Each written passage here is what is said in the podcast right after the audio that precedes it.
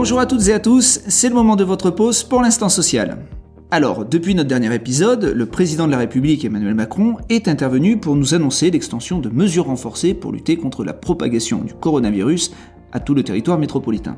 Parmi ces mesures, bah, on retrouve celles que l'on connaît, des restrictions de déplacement au-delà d'un périmètre de 10 km autour du domicile, euh, la limitation des rassemblements à 6 personnes, un couvre-feu à 19h, la fermeture des commerces dits non essentiels et la fermeture des écoles, des crèches, etc. En tout cas, la conséquence de ces mesures pour les entreprises est l'obligation d'élaborer un plan d'action pour favoriser le télétravail et réduire le temps de présence sur site des salariés. Concrètement, ça veut dire quoi? Bah, Ça veut dire qu'il va falloir mettre en place, ou plutôt réactiver, voire intensifier le télétravail. Et à en croire une étude d'Opinionway, c'est pas sûr que ça plaise à tout le monde. Allez, on regarde tout ça, c'est parti.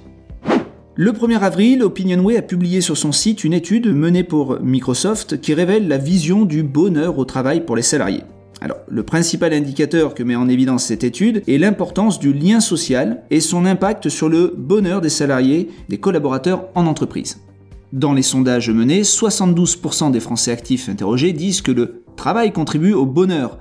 Et pour 40% des Français actifs, le lien social est un ingrédient clé du bonheur au travail. Alors on pourrait euh, certes discuter du mot bonheur, qui est peut-être un peu large, qui est utilisé dans cette enquête, mais assurément on peut dire que le lien social, le besoin de voir ou revoir régulièrement ses collègues, contribue au moins au bien-être du salarié.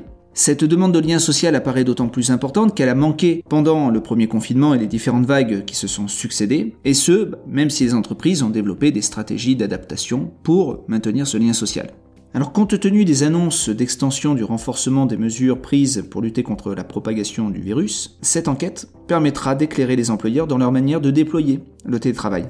À ce sujet, j'attire aussi votre attention sur le fait que euh, l'étude d'Opinionway met aussi en évidence une évolution des positions prises par les entreprises au sujet du télétravail. On apprend que près de la moitié des personnes interrogées considèrent qu'il serait bénéfique pour leur entreprise d'étendre des possibilités de travail à distance. Et dans cette perspective, on sait que les projets prioritaires des RH pour 2021, une partie en tout cas, portera sur la mise à disposition de nouveaux équipements de travail à distance ou leur renouvellement, ainsi que l'organisation de formation aux outils numériques. Si cela vous intéresse, vous pourrez retrouver cette étude sur le site d'Opinionway et dans la description de notre podcast.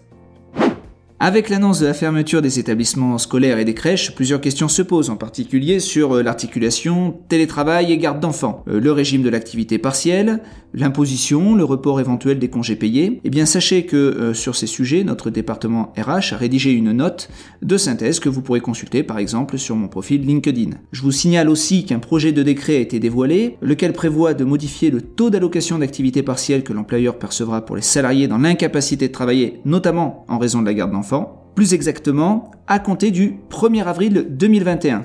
Toutes les demandes d'indemnisation au titre du placement en position d'activité partielle des salariés de droit privé se trouvant dans l'impossibilité de travailler pour un motif garde d'enfants ou personne vulnérable se verront impliquer un taux de 70% de la rémunération antérieure brute du salarié. Parallèlement, le taux horaire de l'allocation ne pourra pas être inférieur à 8,11 euros, soit le SMIC horaire net. Concrètement, ces dispositions permettront à toutes les entreprises concernées de bénéficier de manière rétroactive d'un reste à charge nul. Cet épisode de l'instant social prend fin. En attendant notre prochain épisode dans 15 jours, prenez soin de vous et de vos proches. On vous dit à très bientôt.